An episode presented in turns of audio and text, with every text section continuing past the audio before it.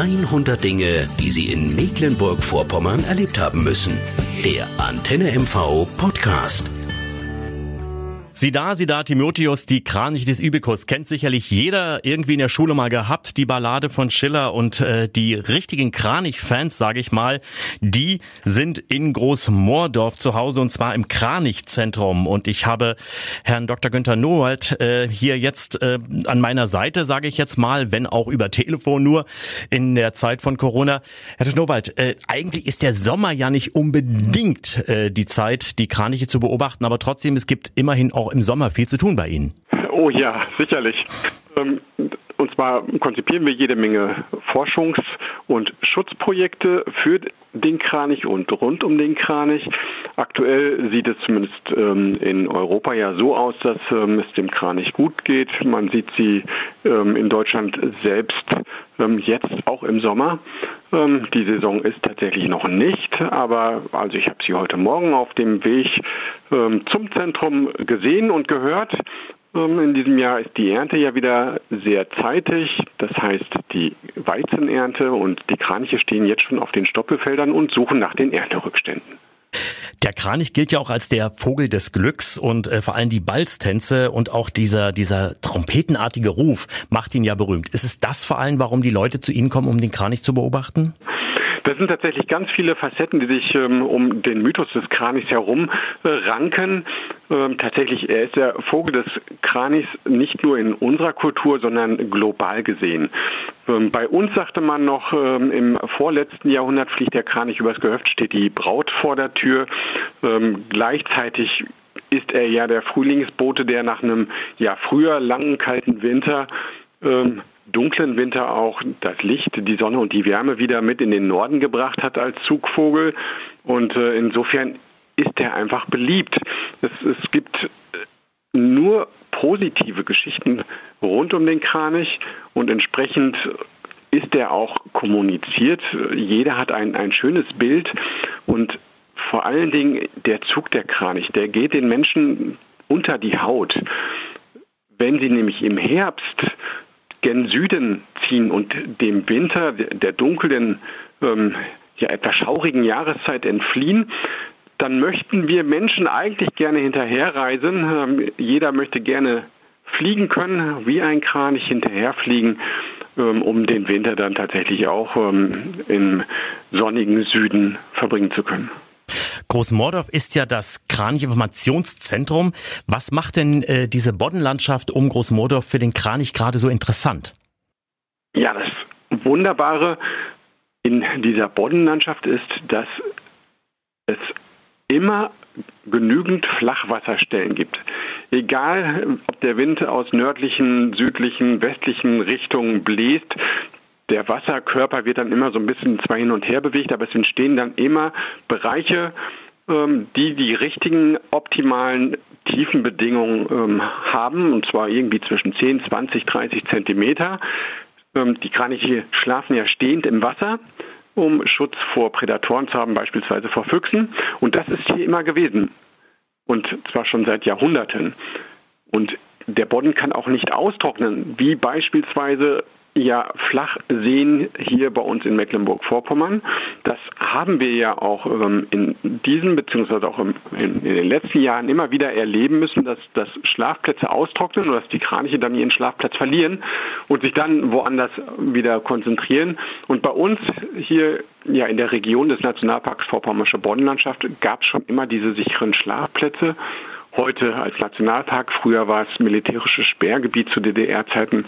Also die Kraniche haben immer guten Schutz gehabt und gleichzeitig gab es auf dem Festland oder auch auf der Insel Rügen entsprechend Landwirtschaft, beispielsweise Maisanbau, damals für die, für die Tierhaltung als Futter.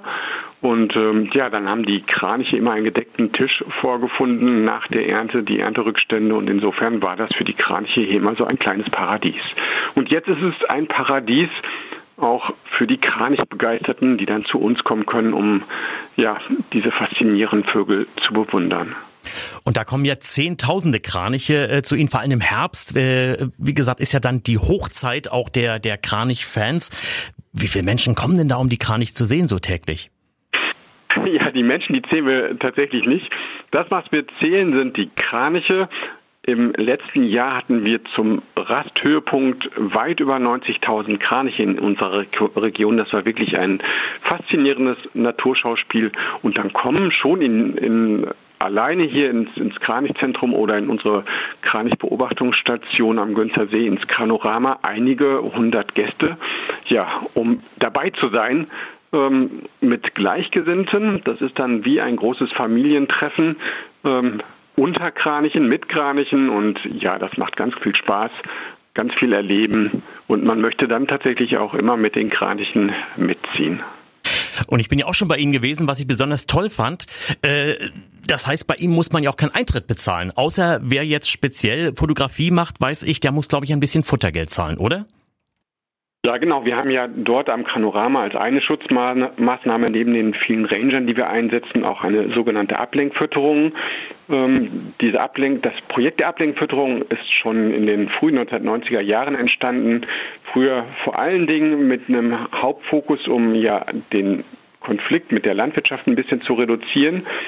Das ist uns sehr gut gelungen, weil wir Kraniche von neu ansaaten, auf diese Ablenkflächen, Ablenkfütterungsflächen äh, ablenken konnten und dort auch gebunden haben. Und so gab es dann weniger Schäden in der Landwirtschaft an den Neuansaaten und insofern sind die Konflikte tatsächlich auch sehr minimiert. Ähm, der weitere positive Effekt ist, dass wir dort dann auch die Kraniche zeigen können, und zwar sicher zeigen können, weil sie dann dort auch anzutreffen sind. Und so können ja alle Gäste an so einem Punkt am Kranorama den Kranich hervorragend beobachten. Diese Fütterung kostet auch viel Geld und äh, Fotografen, die dann auch in extra Fotoboxen beispielsweise äh, reingehen können, um dort zu fotografieren oder auch aus dem Kranorama. Ähm, da bitten wir halt um, um eine Spende, ähm, damit wir ja zumindest einen Teil der Kosten kompensieren können. Herr Dr. Nowald, wer Sie noch nicht kennt, wer noch nicht äh, bei Ihnen gewesen ist, aber jetzt auf den Geschmack gekommen ist, wie kann man Sie am besten erreichen? Ja, sehr gut. Äh, genau wie Sie telefonisch.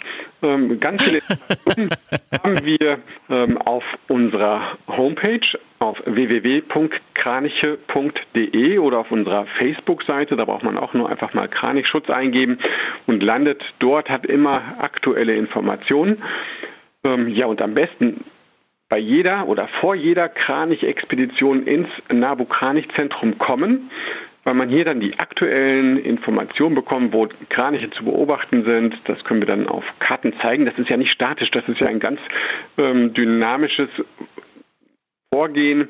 Ähm, die Kraniche ziehen quasi den landwirtschaftlichen Aktivitäten hinterher. Also da, wo gerade wieder ein neuer Getreideschlag beerntet wird, fliegen die Kraniche hin, um dort die Ernterückstände aufzulesen. Und unsere Ranger, die sind halt auch in der Region unterwegs und haben dann einen sehr guten Überblick, wo man die Vögel gut antreffen kann.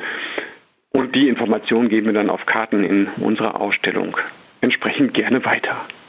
Ja, Dr. Nowald, dann hoffen wir mal, dass der Kranich, dieser wunderschöne Vogel, auch weiter hier äh, zu Zehntausenden nach Mecklenburg-Vorpommern kommt, beobachtet werden kann und dass äh, die große Gemeinde der Kranich-Fans auch äh, durch diesen schönen Beitrag jetzt mit Ihnen auch noch weiter wächst. Ja, herzlichen Dank. Noch mehr Geschichten aus unserem Land gibt's in der nächsten Podcast-Folge oder in unserem Buch 100 Dinge, die Sie in Mecklenburg-Vorpommern erlebt haben müssen.